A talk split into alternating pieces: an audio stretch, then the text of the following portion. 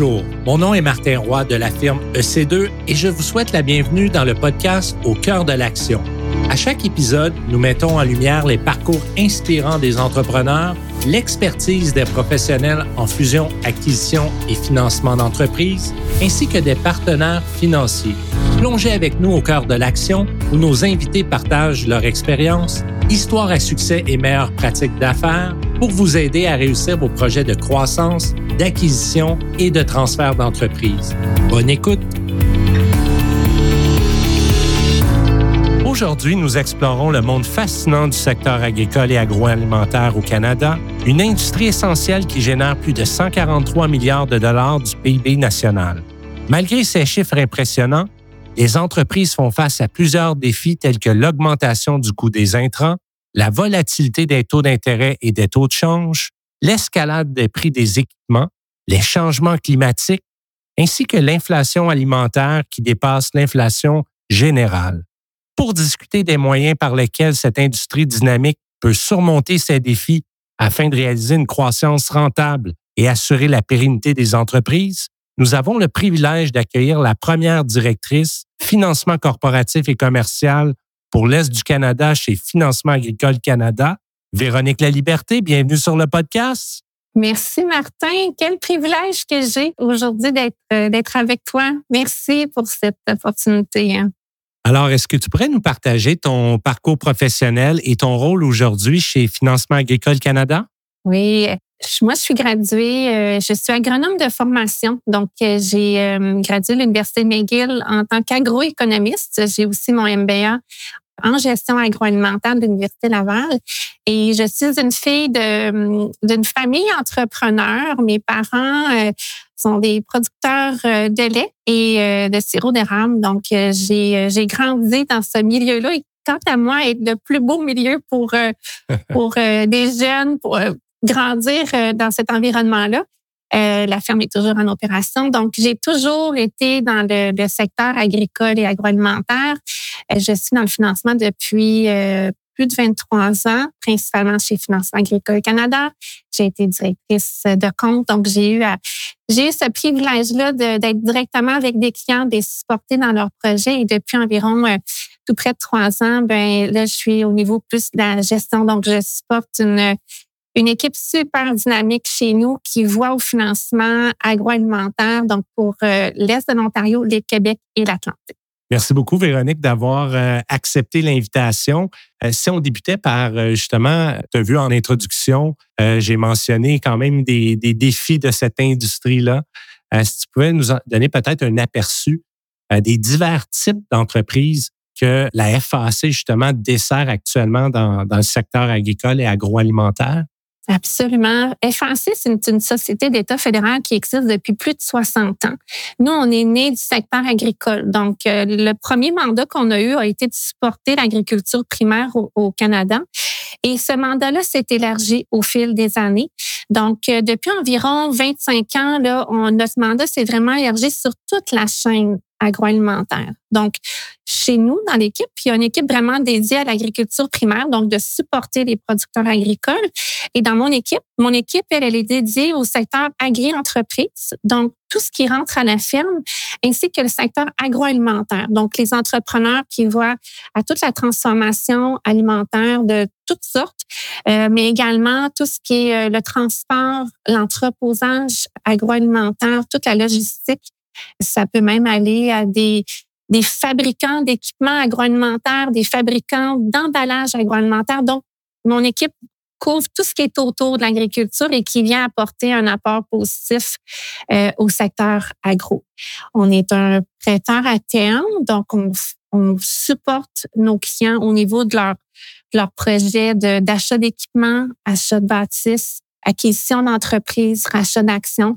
Donc, on est vraiment euh, dévoué sur le, côté plus financement à terme. On parlait justement euh, des principaux défis. Ça bouge beaucoup dans, dans cette industrie-là avec, euh, je parlais en introduction justement, le coût des intrants là, qui a augmenté. je crois qu'en 2023, les marges brutes se sont effritées aussi avec euh, ces éléments-là. Euh, si tu nous parlais un petit peu plus en profondeur justement des défis auxquels fait face l'industrie agroalimentaire au Canada, puis comment la FAC accompagne les clients pour surmonter ces défis-là? Oui, absolument. Je te dirais que je pourrais, je vois quatre principaux défis actuellement dans l'industrie agroalimentaire canadienne. Le premier, tu l'as très bien amené dans l'introduction, Martin, c'est l'environnement macroéconomique. Hein. On le sait, le secteur agroalimentaire est hyper sensible aux fluctuations économiques dans les produits de base qui viennent impacter directement les marges, euh, la valeur du dollar canadien, hein, parce qu'on importe ou on exporte les, soit des produits de base ou des produits finis, la demande du marché. Donc, on peut dire que l'environnement économique a été hyper mouvementé dans les derniers mois et n'a pas été sans impact pour nos, nos clients.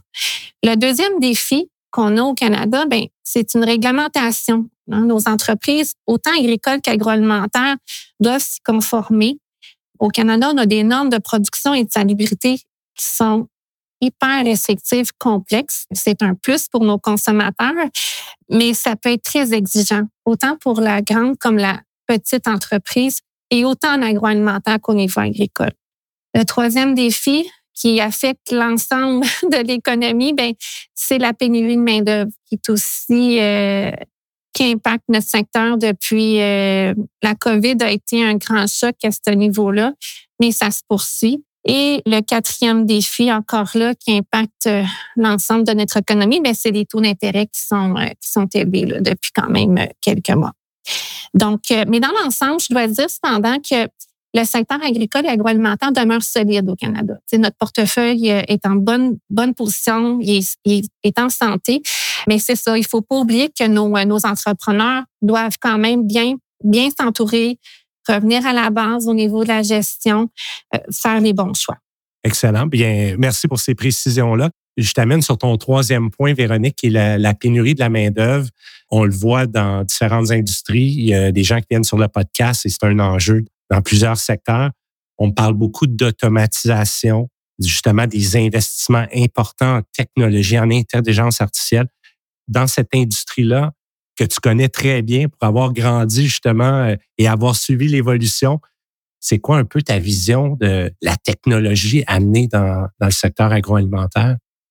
Bien, premièrement, je suis vraiment impressionnée par euh, par nos clients, par les entrepreneurs, parce qu'ils sont hyper résilients, sont hyper en mode solution, sont toujours à la recherche de d'améliorer leur performance, d'essayer de, trouver des, toujours des meilleures façons de faire. Mais ça risque qu'en agroalimentaire, il y, a, il y a des parties de l'opération qui sont difficiles à venir euh, automatiser. Je vais donner un exemple, la récolte de fruits et de légumes, des opérations au niveau euh, des abattoirs. Tu sais, il y a des choses qui peuvent être automatisées, mais il y a encore des portions opérationnelles que ça prend des humains derrière parce que ça va s'en venir, mais ça risque que c'est des défis. Fait que moi, je pense que nos, nos, nos entrepreneurs agro sont très ouverts à ça, puis plus que jamais, mais ça reste quand même un défi, puis il y a, encore beaucoup de travail à faire. Donc, il y a de l'innovation à venir pour justement faire ce passage-là un peu plus vers des investissements en automatisation. En ce qui a trait à ton quatrième point, la hausse des taux d'intérêt, si tu nous parlais un peu des, des investissements qu'il y a eu dans les dernières années, justement, en agroalimentaire, et là, 2024, 2025 arrive et là, des financements viennent à échéance. Donc, il y a des renouvellements, mais à des taux qui seront probablement pas les mêmes que signés il 3, 4, 5 ans. Est-ce que vous avez une vue là-dessus? Est-ce qu'il y a des éléments et donc des stratégies pour euh, peut-être atténuer cette augmentation-là dans le cadre des renouvellements? Oui, il y a un élément, et ça, je suis très fière de mon équipe. On a été très proactifs au courant des 12-18 derniers mois à offrir, euh, parce que, bon, il y a une certaine portion du portefeuille qui est à taux variable, et on a été très proactifs là-dessus à offrir à nos clients des taux fixes. Et plusieurs ont, ont capté cette opportunité-là. Donc, on a quand même une bonne partie du portefeuille qui est qui est à taux fixe, qui ont été fixés au cours de, la dernière année et demie. Donc, eux profitent d'un coût d'emprunt très bas. Euh, ça, on a plusieurs cas comme ça. Ça n'empêche pas qu'il va y avoir des renouvellements au cours des, euh, des prochains mois. Dans ces cas-là, ben, on réévalue la situation il y a différentes stratégies à avoir et c'est là qu'il faut l'analyser. Est-ce qu'on y va sur une stratégie un petit peu plus court terme en estimant que le taux d'intérêt va éventuellement baisser? Et ça, ça dépend de la situation de chacun, mais nos directeurs de compte et nos directrices sont, euh, sont là pour euh, regarder le tout avec euh, nos clients.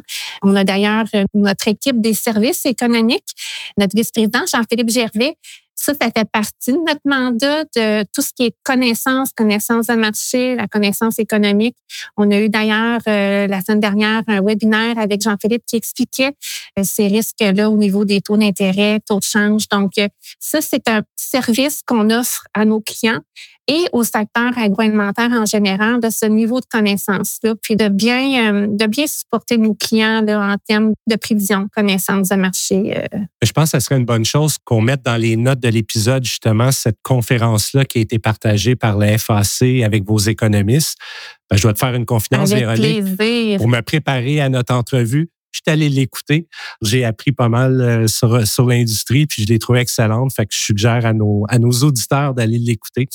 Ma prochaine question, c'est vraiment au niveau des, euh, des, types de financement que vous proposez chez FAC à vos clients. On a parlé des défis, on a parlé des renouvellements à venir dans certains prêts euh, que vous avez déjà faits. Tu as vu, Véronique, on a d'autres euh, partenaires, des partenaires avec qui probablement vous collaborez dans des transactions qui sont venues sur le podcast. On parle de quasi-équité, équité. On parle de différentes stratégies pour se donner de la marge de manœuvre au niveau du bilan pour faire face justement aux défis, puis pouvoir investir, saisir des opportunités d'innovation, ça serait quoi les, les financements? Tu en as parlé un petit peu tantôt, des types de financement, mais jusqu'où vous allez dans vos projets de financement? Si on pouvait découvrir davantage votre offre? Absolument. Donc, euh, comme je disais tout à l'heure, nous, on est très focus sur les financements sur le long terme, donc tout ce qui est actif, euh, achat d'équipements, bâtisse, rachat d'actions, etc. Dans le fond, nous, on, on est très sensible à supporter l'entrepreneur, puis souvent, on va amener, euh, on, va se démarquer dans le marché par la l'agilité, la, flexibilité de nos financements. Je vais donner un exemple. On a un client qui veut agrandir son usine. On, puis aussi, on, on, travaille beaucoup avec les autres institutions financières. On se veut d'être le partenaire de choix pour diversifier un financement, pour amener la connaissance agroalimentaire et agricole. On, on a un mandat de, de partenariat, puis d'amener un confort à nos, à nos autres partenaires financiers par notre connaissance de marché. Puis on va aussi se démarquer par cette agilité-là, c'est-à-dire que projet d'envergure pour l'entreprise, souvent le cash, c'est au début d'un terme qui, qui, qui est critique. Hein? Donc, euh, on a beaucoup l'habitude de donner des moratoires de capital au début d'un d'un thème, d'un projet. Donc, on a un client qui agrandit sa bâtisse. Euh, on peut aller à 18 mois de congé de capital. Donc, l'entrepreneur paye juste ses intérêts sur les montants qui sont déboursés. Parfois même, on peut aller sur 24 mois. On peut même offrir des congés de capital déjà préautorisés. Donc, pendant la durée du prêt, l'entreprise vit un moment plus difficile. Le client a des options de, de, de moratoire de capital sur lesquelles il peut tirer sans affecter sa cote de crédit. Puis en même temps, ben, ça lui donne un bon plan B. Puis encore là, de gérer ses liquidités au moment qu'il en a le plus de besoin. On a également des crédits euh, rotatifs pour investissement. Donc, euh, dans certaines, certaines situations, on peut préautoriser des financements qui sont disponibles, puis le client, pour capter une opportunité rapidement, a déjà une facilité de crédit à sa disposition. L'achat d'équipements, euh, ça peut être pour différentes, différentes raisons, mais on a ce genre de, de financement-là. Et aussi, on a, je pourrais dire, toujours pour venir supporter la trésorerie, le cash flow d'entreprise. On n'est pas un prêteur de court terme, on n'a pas de compte opérationnel, on n'a pas de marge de crédit, mais encore là, en complément, on peut offrir des lignes de crédit euh, qui viennent supporter des pics de liquidité. Par exemple, euh, j'ai un transformateur de pâtisserie ou de chocolat qui doit acheter du sucre une fois par année. Donc, c'est difficile à marginer ce genre de situation-là. Mais nous, vraiment en complément à la marge de crédit, donc on vient supporter ce pic de liquidité-là pour l'achat très sporadique pendant l'année de matières premières, par exemple. Donc, ça peut être souvent, euh, c'est des, des volumes de plus en plus grands, hein, souvent, donc qui coûtent très cher, qui, sont achetés une fois ou deux par année. Donc, nous, on vient, vient supporter ces, ces liquidités-là. Tu mentionnais, Véronique, des moratoires sur certains financements à terme qui peuvent aller jusqu'à 24 mois. Si on parlait des amortissements, est-ce que, par exemple, sur les, les bâtisses, on est sur du 25 ans? Est-ce qu'on est plus long? Les équipements, c'est la durée de vie. Si tu nous partager un peu plus d'informations sur ce, point-là?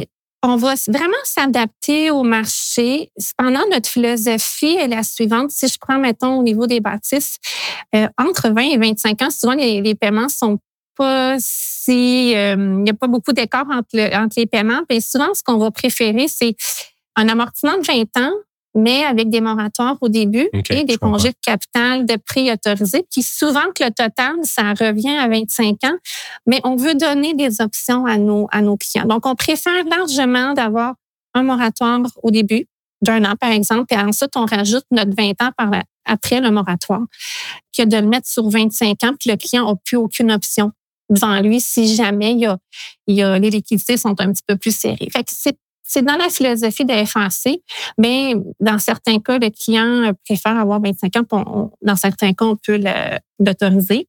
Au niveau des équipements, c'est vraiment en fonction de la durée de vie de l'équipement. Encore là, on aime beaucoup mettre des moratoires au début parce qu'il faut pas sous-estimer l'achat, la réception de l'équipement, l'installation, mais aussi toute la formation des employés à utiliser ce nouvel équipement-là qui, des fois, est sous-estimé par nos entrepreneurs. Fait on, je réitère, le moratoire au début, ça, c'est vraiment euh, une de nos forces qu'on offre à nos, à nos clients. Excellent. Donc, financement à terme, donc on n'est pas dans la quasi-équité d'être subordonné. C'est pas des, des produits qui sont chez la FAC. En ce qui a trait aux conditions et critères d'admissibilité chez la FAC, ça serait quoi les conditions générales pour les compagnies du secteur agroalimentaire qui doivent remplir pour bénéficier justement de, vos services?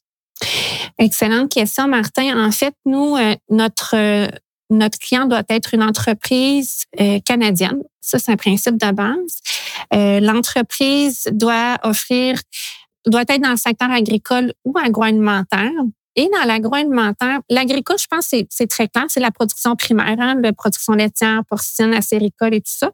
Au niveau agroalimentaire, notre mandat s'arrête à l'épicerie, au restaurant. Tout ce qui est détail n'est pas, ne fait pas partie de notre mandat. Donc, euh, le dépanneur, l'épicerie, le restaurant, ça, malheureusement, on ne peut pas les financer. Mais sinon, là, tout ce qui touche à l'agroalimentaire, donc tout ce qui est transformation, la première, la deuxième, troisième transformation, le transport, euh, parce qu'on le sait, le transport ou l'entreposage, c'est très spécifique à l'alimentation. Euh, on peut même aller sur une usine qui va fabriquer des équipements spécialisés en agroalimentaire. Ça peut être un fabricant d'emballage agroalimentaire. Euh, souvent, il se spécialise là-dedans. Et ça peut être aussi une entreprise qui a une portion de son chiffre d'affaires qui est en agroalimentaire. Par exemple, un transporteur, euh, souvent c'est du transport généralisé et ils ont une division agroalimentaire. Donc, nous, on peut intervenir dans cette division agro. Pas nécessairement d'être euh, uniquement dédié à l'agroalimentaire, mais on peut venir prendre cette portion de financement-là. Disons qu'on est admissible comme PME ou moyenne entreprise. C'est quoi les, les critères clés qui sont analysés? Est-ce que c'est très similaire à l'ensemble des partenaires financiers quand on parle de ratios précis?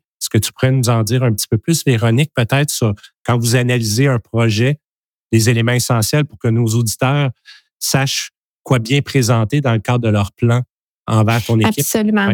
Écoute, oui, il y a des ratios sur lesquels on doit, on doit respecter. On est une institution financière, on doit gérer un certain risque. Cependant, au-delà des ratios, on est très intéressé à connaître l'histoire de l'entreprise. On va mettre beaucoup d'importance sur le gestionnaire, donc les qualités managériales de notre client ou notre futur client.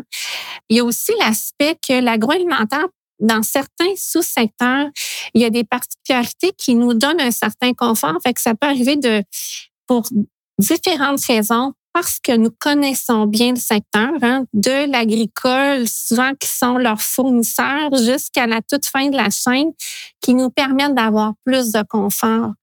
Parce qu'on sait que le risque est atténué pour différentes raisons économiques reliées à ce secteur-là. Donc, oui, les ratios, mais il y a des choses que parfois on fait que d'autres banques ne font pas nécessairement parce qu'ils ont peut-être un regard un peu plus général. Ceci étant dit, c'est pas dans tous les secteurs, mais il y a certains secteurs qu'on peut peut-être aller euh, plus loin en financement. Mais ça reste qu'on est un prêteur à terme avec des taux d'intérêt compétitifs. Donc, on n'est pas des investisseurs. Euh, souvent, c'est basé sur l'historique euh, de rentabilité de l'entreprise. Ça nous prend une entreprise qui génère, mais lorsqu'on est capable de prouver qu'il y a une capacité de payer, ben, on peut faire vraiment de très belles choses dans des structures de financement. quand on a une année comme 2023, peut-être des marges se sont effritées et le bailleur a été quelque peu impacté. C'est quoi votre euh, le poids que vous mettez dans vos analyses sur les prévisions financières? Est-ce qu'on peut quand même considérer un montage financier avec des hypothèses qui supportent? Est-ce que la FAC est présente ou c'est vraiment sur un ratio de couverture des charges fixes basé sur la dernière année financière? On va vraiment faire la part des choses. Puis je reviens à l'histoire derrière les chiffres. Lorsqu'on a un bon, de bons gestionnaires on croit au plan de match euh, futur, oui, il y, a, des belles choses que nous pouvons faire pour, euh, pour les entrepreneurs. Excellent. Véronique, si on parlait des nouvelles opportunités dans ce secteur-là, c'est quoi tes observations? Ça fait quelques années que tu es dans, le domaine. Tu as vu évoluer cette industrie-là au travers du Canada et tu es, es, responsable de l'Est. Ce serait quoi les opportunités émergentes au Canada et particulièrement au Québec? Et comment ton équipe soutient-elle ces entreprises-là à saisir les opportunités? Je dois dire, Martin, que chez Français, on entrevoit l'avenir avec beaucoup d'optimisme. Hein. On ne se le cachera pas, le Canada, on est très envié pour toutes nos ressources naturelles. Hein. Euh, euh, de l'eau de qualité, euh, de l'énergie, de grands espaces. Donc, on a vraiment une longueur d'avance par rapport au reste de la planète. On compte vraiment vouloir supporter encore plus cette, cette industrie-là. Il va y avoir beaucoup d'opportunités. C'est toute l'autonomie alimentaire. Il va avoir, c'est sûr qu'il va y avoir de la consolidation dans certains marchés. Il va y avoir beaucoup de transferts d'entreprises. Hein, les statistiques, on les voit. Mais il va y avoir des nouvelles productions qui vont émerger. Fruits, légumes. Puis, je pense que le Canada a beaucoup à faire d'amener encore plus de valeur ajoutée dans sa transformation. Je le disais tout à l'heure, on a un niveau de qualité, euh, de salubrité exceptionnel au Canada. Euh, les consommateurs peuvent, peuvent acheter des produits canadiens avec toute la confiance. Je visite plusieurs usines. C'est incroyable à quel point c'est propre, c'est suivi, c'est rigoureux. Donc, euh, le Canada a tout en main pour euh, vraiment avoir beaucoup de développement agroalimentaire et on voit de plus en plus d'innovation au Québec, entre autres, là, il y a des zones d'innovation au niveau agribusiness, agricole, agroalimentaire qui s'en viennent et ça, ça va être ça va être porteur pour nos, euh, nos clients. Excellent. Ben, c'est des bonnes nouvelles. Euh, tu mentionnais justement le transfert d'entreprise. On en parle beaucoup sur le podcast Véronique. C'est un podcast spécialisé en financement d'entreprise, mais beaucoup aussi en acquisition, en vente d'entreprise. C'est quoi les tendances justement dans ton industrie? Est-ce qu'il y a les mêmes enjeux? Il y a cette démographie-là qui arrive à, à une croisée des chemins, ils veulent transmettre. Est-ce qu'on fait face à plus d'entreprises familiales dans l'industrie agroalimentaire. Je serais curieux de t'entendre sur, euh, sur ce point-là. Le secteur agricole, c'est très, très familial. L'agroalimentaire, parfois, on voit certains de nos clients qui n'ont pas la relève dans la famille, soit par manque d'intérêt ou pour différentes raisons. Mais je dois vous dire qu'il y a vraiment des très, très belles entreprises qui vont être transférées. Puis nous, on va être là pour assurer ce transfert-là parce que ça fait également partie de notre futur.